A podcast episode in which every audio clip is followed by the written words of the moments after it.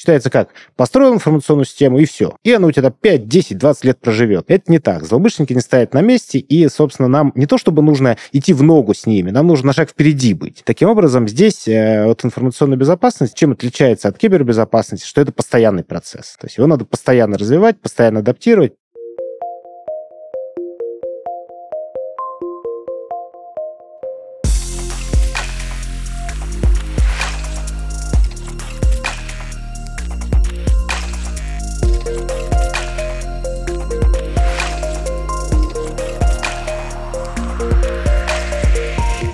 Здравствуйте, это «Футуризм по-русски», подкаст, где мы говорим о современных технологиях в России. Каждый выпуск я, Денис Усачев, IT-специалист с десятилетним опытом работы в индустрии, разбираюсь, как меняется отечественный IT, транспорт и космос, а также какие решения предлагают российские разработчики уже сегодня. Данный подкаст мы пишем в студии Red Barn вместе с многопрофильной IT-компанией Citronics Group –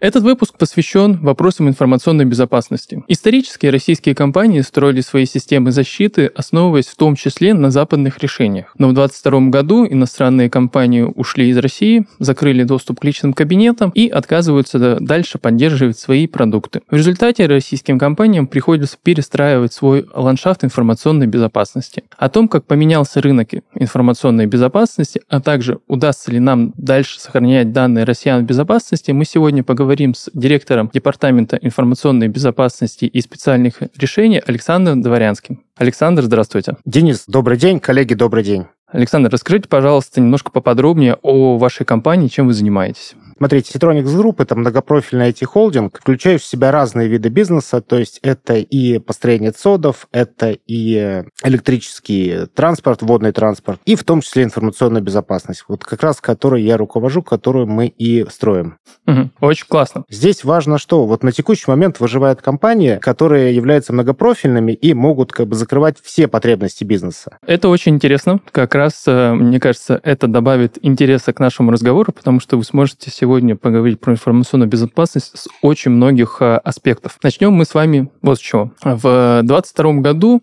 из России ушло, как я уже сказал, много иностранных компаний. Практически все.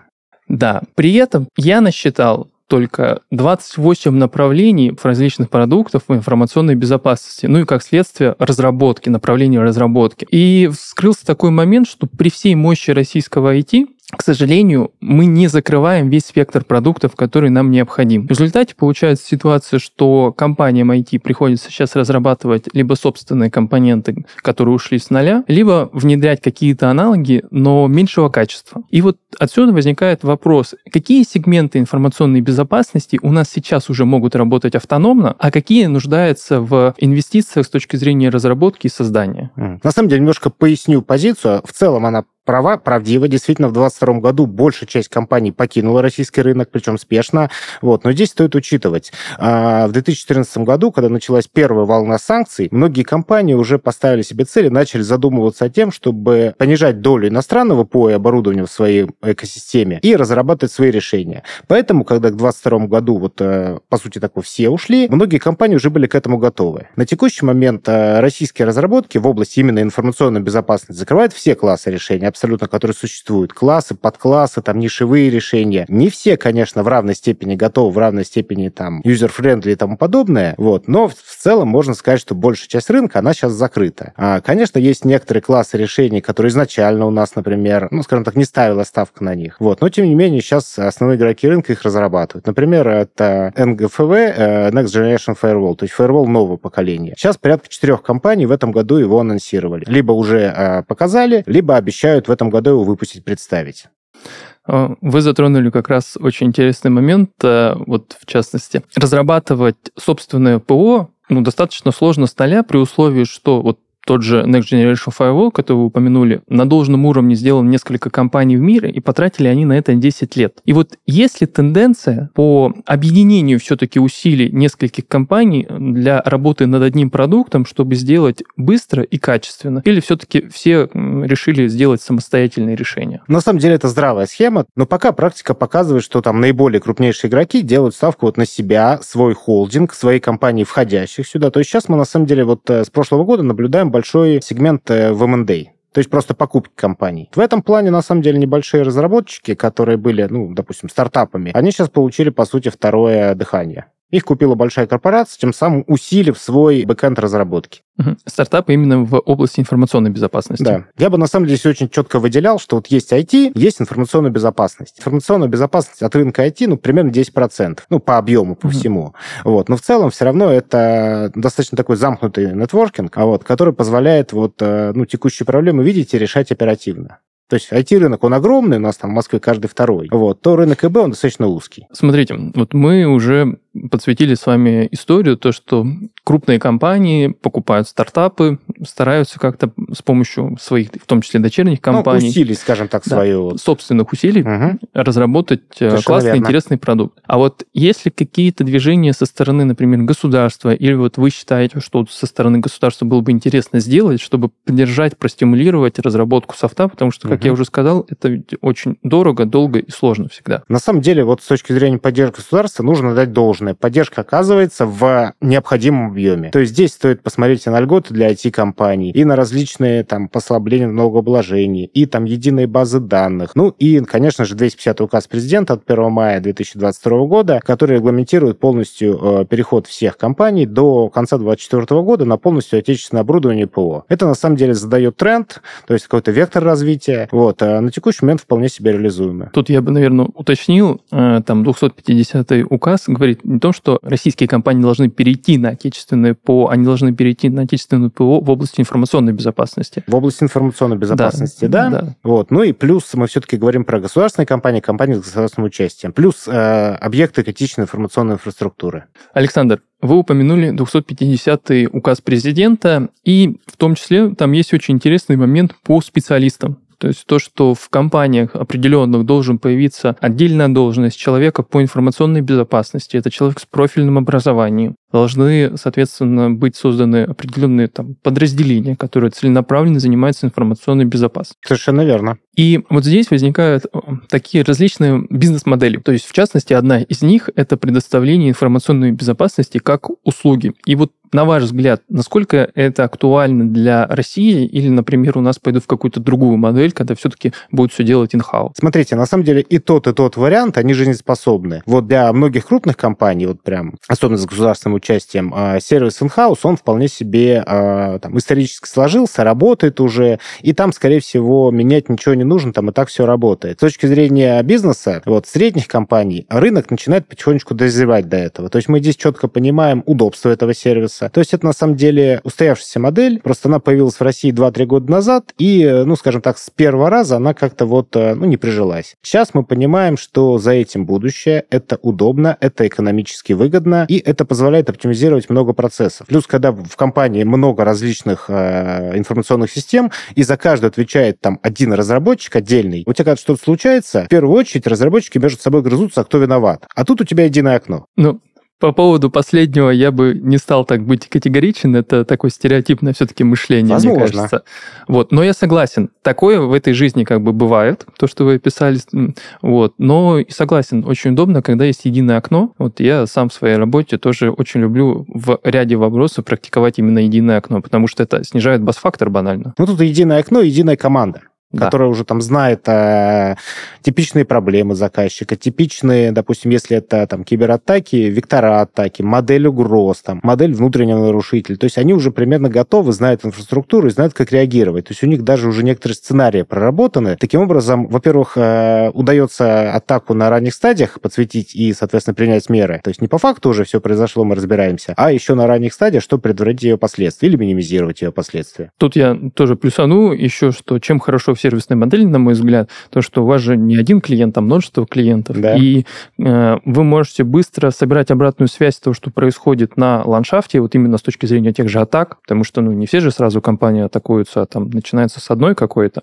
Вы быстро можете получать обратную связь и строить э, активно барьеры защиты уже на других клиентах. Совершенно верно. Плюс, если это компании, допустим, разных отраслей, разных объемов, вот, мы можем собирать вот эту базу потенциальных атак в каждой отрасли и э, формировать рекомендации для других компаний, что вот, допустим, там на а, такой-то банк атака по такому-то вектору, там DDoS на уровне приложений. А, рекомендуется, допустим, такие-то такие действия принять. То есть мы можем копить эту вот экспертизу, копить эту базу знаний и транслировать, и, ну, шерить, так скажем, по остальным участникам. Это как раз и поможет вот э, подсвечивать наиболее актуальные вектора атаки. И, соответственно, по ним сценарии реагирования готовить. Вот мы с вами затронули вопрос как раз атак. По различным аналитическим отчетам прогнозируется увеличение кибератак в 2023 году в России, на Россию на 50%. Причем вот я видел даже некоторые отчеты, ну, реально, кажется, ленивые только не атакуют, вплоть до школьников. Вот даже такие случаи зафиксированы. Ну, из других государств, понятно.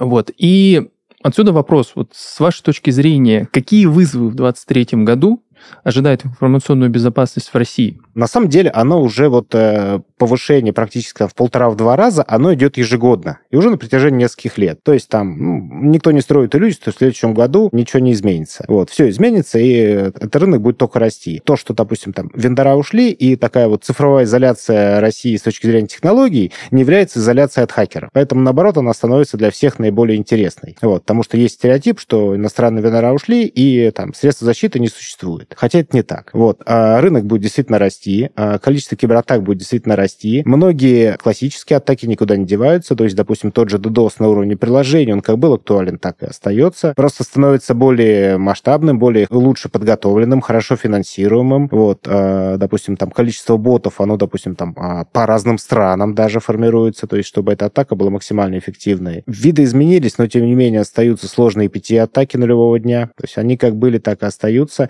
Единственное, Единственное, наверное, вектор чуть-чуть смещается. Если раньше, допустим, целью злоумышленника были исключительно деньги, вот, то сейчас, возможно, там, дезинформация, показать там требую информацию, взломать сайт и вывесить там желаемую злоумышленнику информацию, которую бы хотели там, а, чтобы с ней пользователи ознакомились. То есть вот сейчас это появляется немножко. Вот. Плюс немножко смещается вектор на небольшие средние компании. То есть если раньше атаковали исключительно крупные компании, потому что ну, там просто интереснее, то сейчас вектор смещается на малые и средние, потому что ну, крупных компаний, как правило, все защищено. Они уже не раз э, спотыкались, не раз на эти грабли наступали, поэтому у них уровень зрелости, безопасности, он там на максимальном уровне, вот, он уже э, там состоявшийся, а их взломать ну, просто сложнее. Вот. возможно, как бы злоумышленники даже просто не пытаются, не тратить свое время, потому что для них это тоже ресурс. А малые и средние компании, особенно допустим, из невысокотехнологичных отраслей, они как раз подвержены сейчас э, вот таким угрозам больше всего. Соответственно, вот следующий мой вопрос. У вас есть вот уже свои какие-то клиенты, и вот с какими проблемами в последнее время они приходят? А, про 250 указ и его соответствие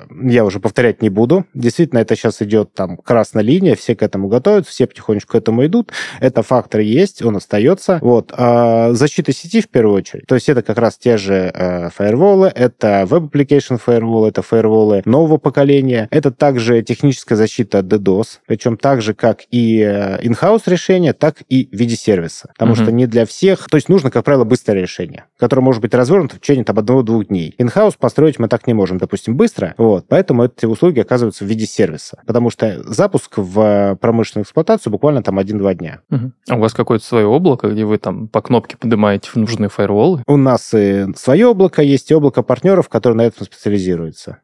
Мы mm чуть попозже, наверное, проговорим про партнерскую экосистему, вот, потому что на текущий момент на рынке существует несколько игроков по сервису AntiDDoS, позволяющий на, наверное, всех, все пожелания заказчиков, э, там, in-house решение, серверное решение, э, облачное решение закрыть. Соответственно, все они входят в нашу партнерскую экосистему, и в зависимости от пожеланий заказчика мы можем реализовать так, как он хочет. mm Хорошо. Давайте представим такую ситуацию, что вот я некоторая компания, пришел к вам, говорю, вот хочу, чтобы у меня появилась информационная безопасность. И вот что вы посоветуете такой новому клиенту, что в первую очередь стоит защищать? Куда в первую очередь стоит инвестировать свои силы, время и деньги? Ну, смотрите, а, первичный аудит, как правило, вот а, на самом деле это нормальная история. Бизнес растет, бизнес начинает понимать, что он уже там не заводик, который привык работать там а, по своим правилам, а уже большая там крупная корпорация, которая, ну, рейдеры уже никого не захватывают. Это не модно. Вот. Сейчас в моде хакеры, которые просто, ну, это гораздо быстрее. Вот. И бизнес начинает понимать. Как правило, аудит показывает, что в 90% случаях инфраструктура все-таки у компании более-менее зрелая, вот, ее нужно просто вот именно дотюнить с точки зрения новых векторов атак. Потому что считается как, построил информационную систему и все. И она у тебя 5, 10, 20 лет проживет. Это не так. Злоумышленники не стоят на месте, и, собственно, нам не то чтобы нужно идти в ногу с ними, нам нужно на шаг впереди быть. Таким образом, здесь э, вот информационная безопасность чем отличается от кибербезопасности, что это постоянный процесс. То есть его надо постоянно развивать, постоянно адаптировать, поэтому я не могу сказать, что, ну, допустим, есть клиенты, которые мы все построили, забыли про них. Нет. Мы их постоянно дальше сопровождаем, а, обновляем. Плюс тут еще огромную роль играет требования регуляторов. Потому что, опять же, все отраслевые регуляторы э, достаточно хорошо, грамотно продумали с точки зрения, там, например, 152 ФЗ и персональных данных. Там прям четко все написано, как себя защитить. Если все это выполнить, процент утечки персональных данных минимизируется. Вот. И плюс, наверное, вот что очень важно добавить, вот для России это сейчас наиболее актуально. По любым подсчетам, любой аналитической компании, любой IT-компании, больше 50, там, 1, 2, 3 процентов утечек в компании происходит с использованием человеческого фактора. То есть социальная инженерия, человеческий фактор. И здесь огромную роль играет так называемая awareness, то есть повышение осведомленности пользователей в базовых вопросах информационной безопасности. Именно вот не айтишных, не ИБшных пользователей, а именно вот там, не знаю, бухгалтерии, бэк-офис, любой вот как бы компании, которая не связана именно с вот с процессами IT и Б. Потому что злоумышленники действительно уровень социальной инженерии сейчас он уже там, ну, там сидят хорошие психологи. Вот. И, как правило, человек может, ну, абсолютно даже не распознать подвоха, а отправить там выполнить требования злоумышленника. Поэтому вот э, в 90% случаях мы сейчас сталкиваемся с тем, что люди хотят, люди готовы внедрять у себя awareness уже не просто как вот там разовую услугу, а как постоянную, как сервис. То есть это и тестовые там спам-рассылки, тестовый фишинг, вот, уже более глубокие какие-то аспекты инженерии, то есть работа с пользователями. Это и там ежемесячное, ежеквартальное обучение пользователей, там, как сделать сложный пароль, как подобрать. То есть понятно, что в крупных компаниях там служба IT и Б, она эти часть вопросов решает, но как бы в голову человеку она не залезет. Понятно, что есть там сервисы DLP, которые, допустим, страхуют на отправку на внешнюю почту. Вот. Но, опять же, это технические решения, они скорее страхуют. То есть какие-то базовые правила информационной гигиены, допустим, даже сценария развития, когда человек получает фишинговое письмо, или там ему звонит злоумышленник, с ним уже прорабатывается конкретно его действия, конкретное в каждой ситуации. То есть после этого обучения, экзаменов, вот, если кто-то, допустим, не проходит тест, с ним там отдельно этот вопрос прорабатывается. Вот. И здесь понимаем, что надо именно вот, ну, с костяком компании работать. Потому что технические средства это хорошо, это решает проблему, но не сто процентов. Поэтому здесь надо комплексно подходить. Да, я тут плюсую, тоже автоматика, она чем хороша? То, что она знает свое дело, работает строго по алгоритму. С человеком, конечно, сложнее, и мне тоже известно в 2022 году случаи, когда прям сотрудников пытались компании подкупить, чтобы они сделали некоторые операции, как бы типа безобидные. Подкупить, обмануть. Да. У них много факторов. Да. Вынужден констатировать, вот на текущий момент в инфраструктуре там любой практически компании человеческий фактор был, к сожалению, остается самым слабым звеном, на которое как бы делают упор злоумышленники. Да, это так. Вот, к сожалению, да, но вот работаем с этим. А, и не только вы.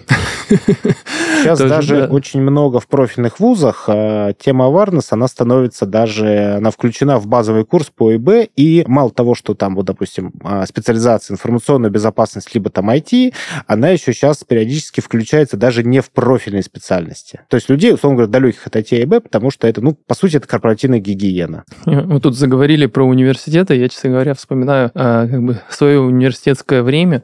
Я помню, там, не знаю, в то время казалось так, самые атаки это SQL-инъекции или же просто какие-то инъекции в код на исполнение, поскольку в то время было популярно веб-сервисы разрабатывать, соответственно, вот атаки через э, HTTP по факту. Вот, сейчас открываю, смотрю вообще возможные векторы атак. Ну, честно говоря, вот из последнего, что это атака через open source. Очень, мне кажется, такая интересная именно с точки зрения информационной безопасности направление.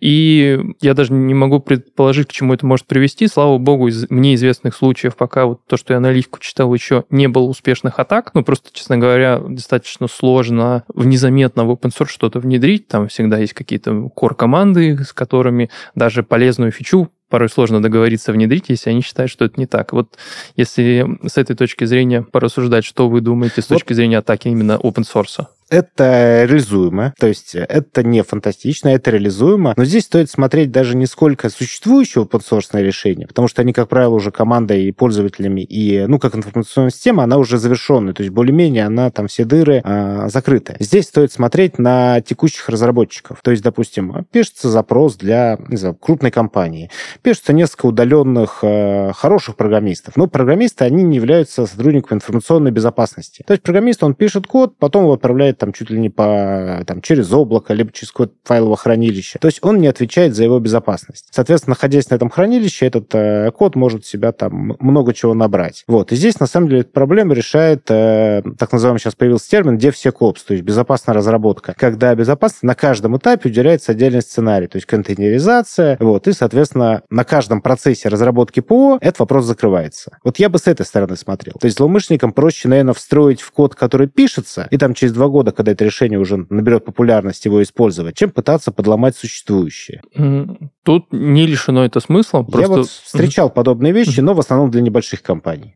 Просто мне вот э, как разработчику так интересно, что все равно код, он же проходит ревью, как правило. Вот, ну, если мы будем говорить про, опять-таки, про open source конкретно, то есть он перед глазами у людей. То есть это настолько кажется на виду, что, не знаю, из разряда, может, э, слона я и не заметил, может, только так, если прокатит. Ну, но я согласен, у что... У разной компании есть разный уровень зрелости. Но здесь надо понимать, что программисты, они, ну, вот практически как дети. То есть вот он пишет код, он весь в нем.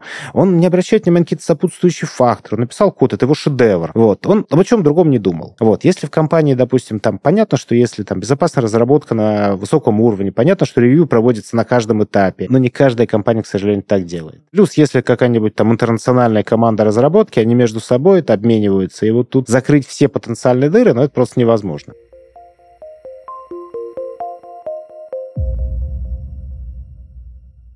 Умные замки, камеры на домофоне, видео с тем, что вы точно выключили плиту. Для безопасности нет мелочей. Неважно, говорим ли мы о бытовой жизни или о технологиях. Новейшие системы позволяют быстро отвечать на любую угрозу, будь то взлом квартиры или хакерская атака. Современные технологии помогают сохранять жизни и здоровье людей оберегают наши данные и финансы. Все благодаря IT-специалистам, которые пишут сложные программы, разрабатывают антивирусные решения и заботятся о нашей с вами кибербезопасности. Так что если даже через несколько лет роботы устроят революцию, они не смогут справиться с проверкой на робота. А значит, и порабощение человечества останется только на страницах книг и в кино. Построением такого технологичного будущего занимается Citronics Group. Это многопрофильная IT-компания, которая разрабатывает и внедряет цифровые решения для бизнеса и государства. Более 20 лет здесь создают интеллектуальные продукты, начиная от систем безопасности и заканчивая зарядной инфраструктурой. Все для того, чтобы обеспечить нам высокотехнологичное, безопасное и экологичное будущее. Если вы мечтаете работать над интересными проектами в современной среде, ставите перед собой амбициозные цели, готовы расти и влиять на будущее, Citronics Group приглашает вас в команду. Своим специалистам компания предлагает современный офис, множество нетривиальных задач, постоянное развитие и множество приятных бонусов. Станьте частью технологичного будущего в Citronics Electronics Group. Переходите по ссылке в описании, чтобы узнать больше и отправить свои резюме.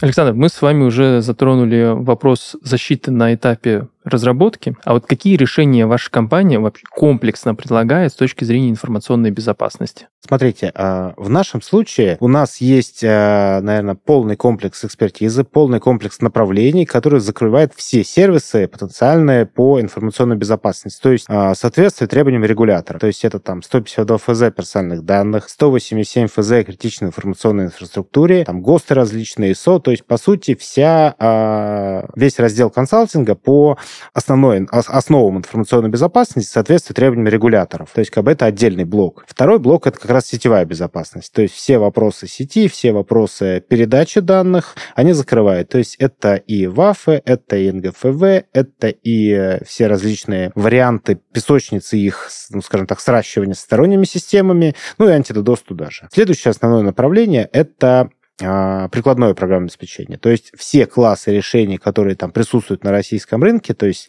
а, там DLP, CM, PAM, DAC. Все это вот э, внедряется, настраивается, проектируется, вот, и внедряет моя вот команда. Вот. А, Еще, наверное, одно из сильных направлений — это пентест, угу. и плюс отдельно это заказная разработка. Как раз вот та приставочка специальных решений — это вот и есть заказная разработка программного обеспечения. В основном для операторов связи. Я думаю, поясним немножко, что такое пинтест. Пинтест — это когда компания пытается найти слабые точки в организации и, соответственно, готовит отчет о том, как э, строить эти точки непосредственно защищать. Я бы даже немножко пояснил. То есть да. это легальный способ взломать компанию. Ну, то есть Все абсолютно так. согласованный. Вот. Там, смотрите, есть по классике черный ящик, когда компания атакующих не знает ничего. То есть есть сайт, и все. Угу. Вот как. Есть серый ящик, когда, допустим, там часть а, информации открыта, то есть часть доступов открыта, то есть как бы там дверь чуть-чуть приоткрыта, уже понятно, куда заходить. Вот. А существует пентест Wi-Fi сетей. Можно просто технически подъехать к офису удаленно, там, ну, на парковке их а, посмотреть, пощупать. Вот. А есть социальный пентест, социотехнический, правильно говорить. Вот. Это уже работа именно с пользователями. Это как раз и фишинговые рассылки, это там и звонки по телефону от имени вашего нового системного администратора с просьбой запустить какой-нибудь TeamViewer или аналог. Ну, то есть уже работа с пользователями. Вплоть до, а, до сих пор популярное решение, как, допустим, человек заходит, не знаю, оставляет флешку на каком-нибудь корпоративном стуле, просто на полу, ну, где угодно. Вот. Дальше смотрится, кто эту флешку нашел и запустил ли. Угу. Практика показывает, что даже в приличных компаниях, ну вот с уровнем зрелости, человеческая, наверное, такая любознательность, она немножечко превалирует перед безопасностью. Ну, а вдруг что-то что интересное, вдруг какой-то компромат, ну, грех не вставить.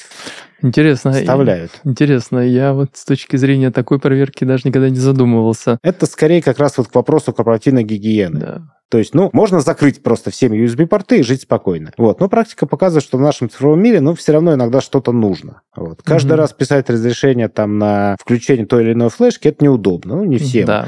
Вот. Поэтому, как правило, в многих компаниях э, порты открытые, вот, но они контролируются. То есть есть такой термин вот в DLP-отрасли следить некорректно, контролировать корректно. Потому что mm-hmm. в этом случае мы ну, контролируем от заражения всей э, инфраструктуры компании от одной какой-то попытки вставить флешку флешку. А вдруг там шифрователь, а вдруг там какой-то стиратель. Вот. Практика показывает, что для малых компаний вот то, во что эволюционировали традиционные вирусы, то есть всякие там шифровальщики и стиратели, сейчас до сих пор они им полностью подвержены. То есть компания из 20 человек, у которой весь бизнес на этом строится, у них все шифровано с утра. Угу. Как бы до сих пор мы встречаем такие случаи, и, к сожалению, как бы они не редкость. Александр, вы упомянули множество различных направлений деятельности вашей компании с точки зрения анализа информационной безопасности. А вот можете теперь немножко рассказать о том, в чем преимущество услуг, которые вы оказываете? Основное, что здесь нужно сказать. Наши клиенты — это абсолютно разные отрасли, разные направления бизнеса, формы, объемы, территориальной распределенности. И выполняя проект, допустим, там, телеком-оператора, выполняя проект там, для банковского сектора, для промышленности, мы копим вот эту экспертизу потенциальных векторов атак, потенциальной специфики. И, соответственно, мы можем этой экспертизой, а, делиться, б, а, ну, просто, скажем так, быть неким внутренним нетворкингом. Ну, то есть, по сути, конечно, не выполнять функцию госсопки, ну, какой-то, допустим, внутри наших клиентов вот быть аналогом. Вот, то есть, как бы делиться новыми векторами атак и схем реагирования. Вот. Такое своеобразное комьюнити это получается так и есть. На самом деле рынок, вот я повторюсь, он узкий, и поэтому, на самом деле, за счет комьюнити очень много вопросов решается. В нашем случае нетворкинг это реально работает. Вот именно ВБ. Mm-hmm. Это прям критично. Вот. Второе, а, у нас очень сильная команда по соответствию требованиям регуляторов. У нас и есть сотрудники, работавшие в этих регуляторах, имеющие большой опыт, практический опыт. Здесь, с точки зрения вот, соответствия требованиям законодательства, это там, наверное, самая сильная часть. Второе, а, понятно, что когда многие игроки в прошлом году, иностранные игроки покинули российский рынок, решение как бы нельзя просто так взять, вот вытащить и поставить новое. Вот в моменте это не получается. Понятно, что какие-то решения они продолжают работать, при этом поддержки у них уже от вендора нет, но в моменте их привести нельзя. Поэтому, допустим, какое-то время команде приходилось их технически просто поддерживать до момента перехода на там, российское ПО и оборудование. Вот. И э, вот наверное, весь этот такой вот прошлый год, когда немножко там непонятно было как, вот немножко лихорадил, скажем так, рынок, команда полноценно поддерживала все западные решения до момента их замены. Александр, очень приятно слышать, что у вас такая мощная, сильная команда, которая закрывает абсолютно широкий спектр программного обеспечения, направлений информационной безопасности. Тут я, конечно, вам респектую и желаю, чтобы ваша команда дальше продолжала процветать Спасибо. и внедряла и поддерживала различные новые российские решения. Да, они появляются, они включаются в портфель, они тестируются, то есть мы смотрим. А, мы не приверженцы, допустим, если берем там любой класс решений, одному или там двум э, игрокам. То есть если там в классе решений есть там четыре игрока, мы все смотрим каждого. Э, у каждого есть сильные и слабые стороны. Каждое, допустим, есть там решение для небольших клиентов, есть решение для очень крупных клиентов. Поэтому вот имея такую экосистему партнеров, где ты можешь закрыть абсолютно любые потребности там и маленького заказчика, и большого, и, допустим, специфического какого-то, у тебя в портфеле это есть. Поэтому вот экосистема партнеров, она тоже играет огромную роль вот в оказании качественных услуг. Александр, мы с тобой уже поговорили о настоящем информационной безопасности и о краткосрочном будущем. Давайте теперь поговорим о среднесрочном будущем и долгосрочном будущем. Есть такое направление, как исследовательское, и очень важно начинать исследовать что-то сегодня, придумывать, изобретать, чтобы ну, через какой-то определенный срок мы могли это внедрить в уже какие-то осязаемые продукты. И, как я подчеркнул, что важно заниматься исследованием сегодня, чтобы в будущем не отстать отстать от каких-то мировых трендов и стандартов. Вот на твой взгляд, какие вот ближайшие, ну, например, в перспективе 3, 5 и 10 лет направления стоит с точки зрения информационной безопасности инвестировать свои усилия? Ну, например, там такие как вещи квантовая криптография или защита искусственного интеллекта. Вот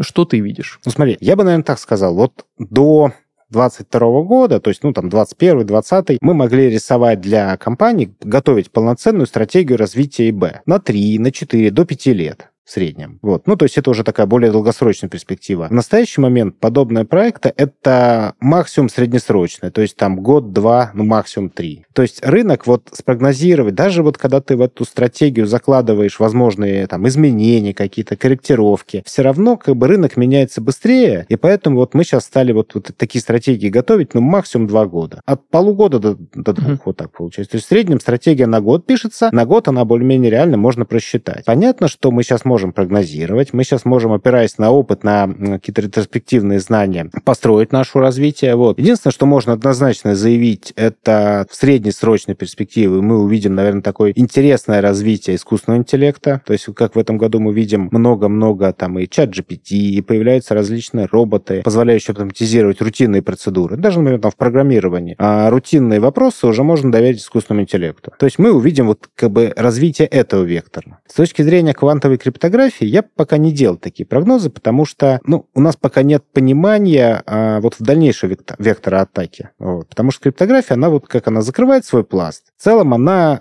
не меняется. То есть она вот у нее эволюционная часть, она ну, очень медленная в отношении, допустим, там с другими направлениями. Дальше, если рассуждать в эту тему, а, методы злоумышленников будут также меняться также адаптироваться. То есть здесь нужно, наверное, четко идти с ними, ну, опять же, на шаг впереди, но в целом основная идея какая? Злоумышленники всегда адаптируются под любые инфоповоды. Ну, не знаю, вот сейчас вот весна, активизировались э, люди, которые покупают э, туры, ну, путешествия. Угу. Появилась куча фейковых сайтов, появились там фишинговые ресурсы, появились различные там э, приложения для мобильных устройств. Вот, соответственно, любой инфоповод, он также вот используется. Ну, например, там, когда была пандемия, появились мошенники, распространяющие там специальные БАДы от коронавируса. Появились мошенники, которые предлагали там сертификат купить от вакцинации. Вот. Потом даже, кстати, на самом деле интересная была ситуация, когда многие люди, которые купили вот этот поддельный сертификат вакцинации, они потом еще получили от этих же злоумышленников также сообщение, что надо бы денежек перевести немножко, иначе мы в правоохранительные органы вас сдадим. То здесь практика показывает, что если человек один раз э, там повелся на удочку злоумышленников, он на нее также попадется. Вот. Поэтому здесь я бы строил вот э, экосистему развития вот информационных систем, информационной безопасности в части защиты информации на вот потенциальные новые каналы утечки. То есть в любом случае все, что будет происходить, это будет зациклено на одном. То есть потеря данных, потеря там ключевой, коммерческой информации, любой сенситивной информации. То есть в любом случае данные были, остаются вот таким тем ядром, а, которое вот со всех сторон защищается, но вот потеря вот этих данных, она как раз и ведет к компрометации. Поэтому я бы здесь в будущем смотрел бы на потенциальные вектора атаки и строил бы свою экосистему в соответствии с ними. Новые каналы связи передачи данных, там, например, там биометрия, например, там многофакторная нотификация. То есть вот в эти вещи я бы смотрел и усилил бы вот эти направления. Потому что у нас же сейчас все-таки основной тренд цифровизация максимальная. Вот. И, ну, злоумышленники также не будут стоять на месте, они будут пытаться вот в этой цифровой экосистеме найти какие-то потенциальные бреши. С точки зрения такого некоторого будущего, очень важно отметить то, что его создают люди. Совершенно и верно. И сейчас, вот мы уже упоминали, ну, по факту будет бум, и он, я считаю, будет продолжать расти на специалистов по информационной безопасности и, видимо, отдельно специалистов, а, разработчиков, кто занимается разработкой именно решений информационной безопасности. И вот как-то вы внедряетесь в какие-то процессы университетские, как-то вот у вас, может, какие-то стажировки есть о том, вот именно для того, чтобы растить кадры, которые помогут компании в дальнейшем ну, бороться с будущими вызовами.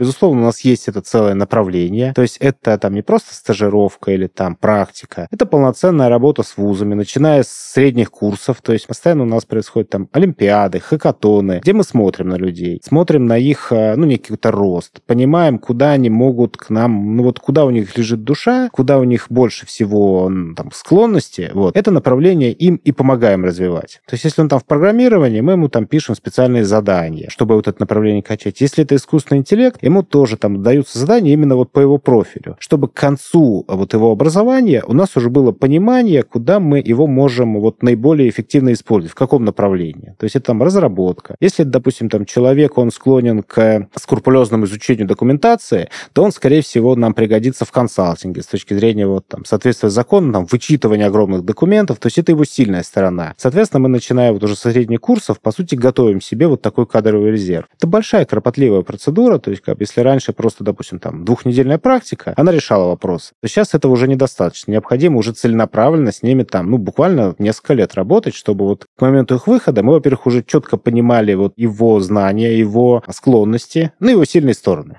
что могли его правильно встроить. А вы его будете встраивать, я правильно понимаю, вот, то есть три года вы готовите для того, чтобы года. он стал, скажем так, специалистом уровня джун уверенным? Или вы уже вот именно после вашего как бы, обучения, вы уже его там берете на уровень middle? Ну, тут джун middle это на самом деле такой а в информационной безопасности, я бы сказал, такой, ну, спорный, что ли, вопрос. Потому что по факту после института люди, которые приходят, у них отличные практические знания, но это как, э, ну, не знаю, научиться ездить на машине, просматривая ролики по YouTube. Пока ты вживую с этим не прикоснешься, пока ты не в вакууме, а там с реальной атакой не столкнешься, э, это все равно теория. Поэтому мы стараемся людям дать какие-то практические кейсы, может быть, какие-то предыдущие атаки дать им разобрать, чтобы они могли понять, откуда шел вектор. Вот, чтобы у них было больше практических решений, чтобы они уже больше, ну, у них не было большого процесса адаптации. Потому что в любом случае, э, ну, в реальной реальной жизни все по-другому. Это вот прям must-have. Угу. Тут как бы ничего не поделаешь. Поэтому, да, это такой целенаправленный процесс. Угу. Ну, я бы сказал, все-таки, наверное, в любом случае, мы за гармоничный рост. То есть брать его там на медла или тем более сеньора, на первом этапе просто рано мы можем, ну, немножко испортить ему, наверное, вот так карьеру. Uh-huh. Вот. Все-таки, когда он гармонично растет там от джуниора до медла и выше, он сам как-то вот, э, ну, более четко понимает свои перспективы, вот, потому что многим студентам в реальной жизни, ну, им что-то, может быть, не нравится, он хочет там перейти, поменять немножко, вот, это тоже практика показывает, это реально. Мы с тобой, поскольку говорим сейчас такое немножко о будущем, я уже пытался, скажем так, прощупать почву на 10 лет, ты мне сказал, что мы пока там средний пока срок. рановато. Да, но давай попробуем пофантазировать. Как ты себе видишь рынок информационной безопасности в России через 10 лет? Твои самые смелые прогнозы, мечты, тут все что угодно. Здесь есть, наверное, основной тезис, который наиболее там вот понятен и прогнозируем. Опять же, за счет э, уже упоминавшегося сегодня искусственного интеллекта, часть э, рутинных, наверное, процедур, связанных там с бумажной безопасностью, с, э, там, с различными, не знаю, регламентами, вот, она может быть заменена на искусственный интеллект. Ну, то есть это там достаточно простые процедуры, э, допустим, там ознакомление пользователя с регламентами, написание этих регламентов. Она будет немножко автоматизирована, зафиксировано. За счет этого, ну, наверное, текущие специалисты по безопасности, они немножко эволюционируют. То есть у них ну, там появится новый функционал. Например, там, не знаю, контроль за тем же ИИ. Угу. Я думаю, что рано или поздно там в крупных компаниях, да и в средних компаниях мы увидим отдельное направление по работе с искусственным интеллектом. То есть у него будет там руководитель, который, в общем, задает э, в этом направлении вектор, какой-то тренд. Вот. И, соответственно, вот это решение работает. Сейчас уже есть такие примеры там в крупных экосистемах, где искусственный интеллект это там не что-то виртуальное такое, а уже там вполне себе управляемая штука. Но вот э, тоже многие постоянно задают вопрос, не будет ли это там сценарий, как в фильме «Терминатор», либо в аналогичных историях, что искусственный интеллект захватит там весь мир и, в общем, все. Вот. На самом деле, пока не пройден тест Тьюринга, волноваться пока не о чем. Пока все, Тест что... Тьюринга же пройден. Просто его, когда проходили, каждый раз таким, хм, блин, как-то очень просто, надо усилить тест Тьюринга и повышали сложность. Но вообще он как бы пройден. Вот по классике, если тест Тьюринга, он э, не должен быть, э, ну вот как, сейчас мы будем проходить тест Тьюринга, и мы даем задание. Это должно быть, ну, эволюционным путем. То есть искусственный интеллект в какой-то момент без каких-то э, там сторонних указаний, без каких-то команд, вдруг в какой-то момент осознал себя там личностью, сущностью, ну вот, и ну вот к этому пришел. А mm. когда мы специально проводим этот тест, ну это такая как бы вакуумная история, на мой взгляд. Тут, наверное, мне кажется, вопрос линейки. Как мере, то, что ты описываешь, это уже именно вопрос, то, что называется общий искусственный интеллект. В принципе, я с тобой согласен. Вот, все очень много работаем над тем, чтобы он появился, очень ждем его, конечно. Интересно, что из этого получится. Здесь надо понимать, что вот последний год у нас вот это вот там бум на него, да, даже, даже несколько месяцев, наверное. Это не значит, что он сам по себе появился. Нет, это там конечно. годы работы крупнейших компаний, миллиарды долларов инвестиций. А, то есть это прям целая такая огромная кропотливая работа. Просто сейчас это как-то стало на виду у всех. И вот... Ну, я считаю, что просто из-за того, что сформировался определенный результат достигнут, результат. который, да, который очень, во-первых, прост для массового потребителя, и на самом деле, вот я просто помню вот эту всю историю, и вначале немножко все же боялись использовать генеративные сети, ну, чат GPT, это же генеративная uh-huh. сеть, вот, а потом поняли, что, ну, в принципе-то и не страшно, там добавить пару услов, ну, условных правил на то, что там не делай плохо, ну, я сейчас утрирую, вот, и как бы работает прекрасно. И отсюда, да, пошли э, интересные э, Нам был же пример, сети. там студент написал э, диплом через это. Да, да. А вообще, да, я с тобой согласен. Вообще, вот архитектура сама была изобретена еще, если мне память не изменяет, в 2018 году. Там была ну, э, энкодер-декодер, и, соответственно, вот нынешние сети, они, соответственно, по факту базируются на этой идее. Александр, мы сегодня с тобой поговорили обо многом, о настоящем, информационной безопасности, о среднесрочной какой-то перспективе, помечтали о том, какая она может стать, как может эволюционировать специалисты, но то, что можно сказать наверняка, учитывая нынешние реалии, указы и так далее, то, что время для информационной безопасности до 2025 года точно будет очень горячим. Безусловно. Да. На самом деле, вот э, никто никогда не говорил, что там поменять информационную систему, а то и комплексы экосистем информационных, ну, в моменте очень-очень сложно. Вот. И поэтому оставшееся время это вот, ну, даже ненормально, даже уже маловато для полностью перехода компании на российское ПО и оборудование. Поэтому, да, действительно, время остается немного, и это сейчас там является одним из трендов. Да, и второй такой важный тренд, как мы с тобой упомянули, это рост необходимости в числе специалистов по информационной безопасности, и мне создается такое впечатление позитивное, то, что люди из информационной безопасности — это новые супергерои. А, так и есть, потому что там мало построить сот,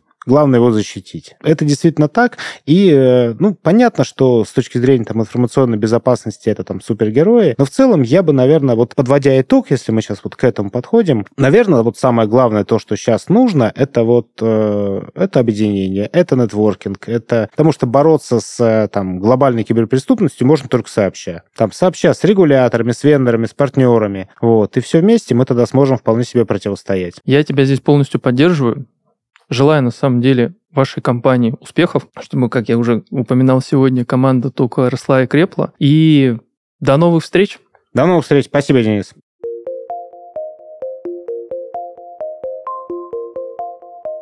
Это был подкаст «Футуризм по-русски». Подписывайтесь на нас в социальных сетях и платформах, чтобы не пропустить новые выпуски. До скорых встреч!